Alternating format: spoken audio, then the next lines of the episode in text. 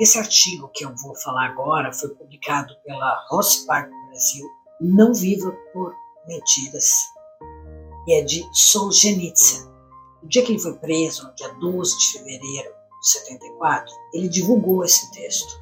Aí, ó, Não Viva por Mentiras. No dia seguinte, ele foi exilado para o Ocidente, onde foi recebido como um herói. Esse momento marca o auge da sua fama. Solzhenitsyn equipara mentiras à ideologia, a ilusão de que a natureza humana e a sociedade podem ser remodeladas para especificações pré-determinadas. E sua última palavra, antes de deixar sua terra natal, exorta os cidadãos soviéticos como indivíduos a se absterem de cooperar com as mentiras do regime.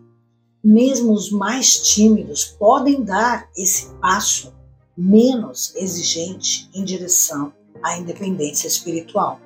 Se muitos marcharem juntos nesse caminho de resistência passiva, todo o sistema desumano vai cambalear e entrar em colapso. Esse pedaço aqui é do Eduard e do Daniel, nesse livro aí do Solzhenitsyn Reader, a carta que ele escreveu no dia que ele foi exilado. Agora eu vou entrar com a carta.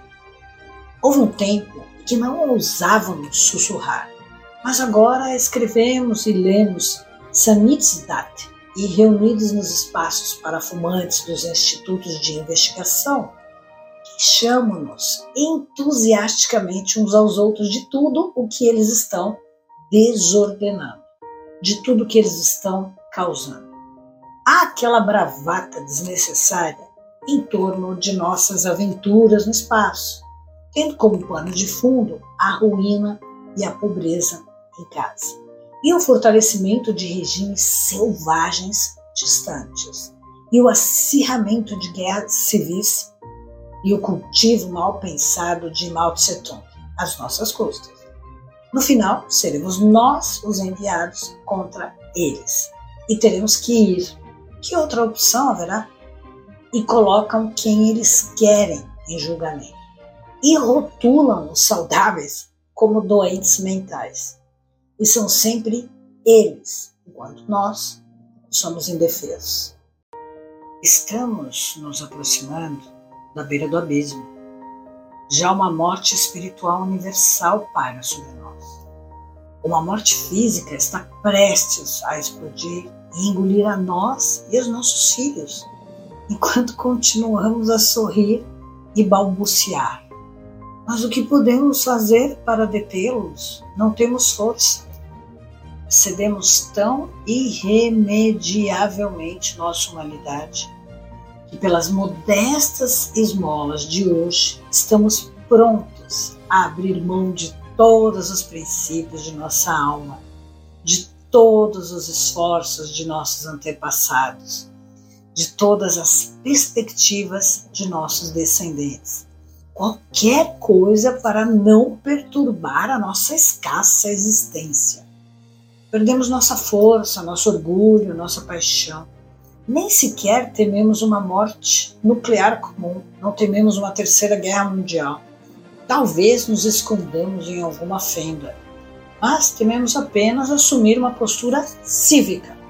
Esperamos apenas não nos afastar do rebanho, não partir sozinhos e correr o risco de de repente ter que nos contentar com o pão, o aquecedor de água e uma autorização de residência em Moscou. Internalizamos bem as lições que o Estado nos traz. Estamos sempre contentes e confortáveis com sua premissa. Não podemos fugir do ambiente, das condições sociais. Elas nos moldam. O ser determina a consciência. O que temos a ver com isso?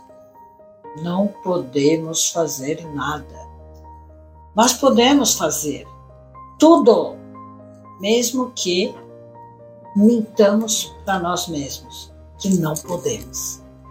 Não são eles os culpados de tudo, mas nós mesmos. Só nós. Alguns retrucarão. Mas na verdade não há nada a ser feito. Nossas bocas estão amordaçadas. Ninguém nos ouve, ninguém nos pergunta. Como podemos fazê-los nos ouvir? Fazê-los reconsiderar é impossível. O natural seria simplesmente não reelegê-los. Mas não há eleições em nosso país. Esse texto, como eu disse, é desse livro aqui. Espero que a gente reflita nesse dia 7 de setembro.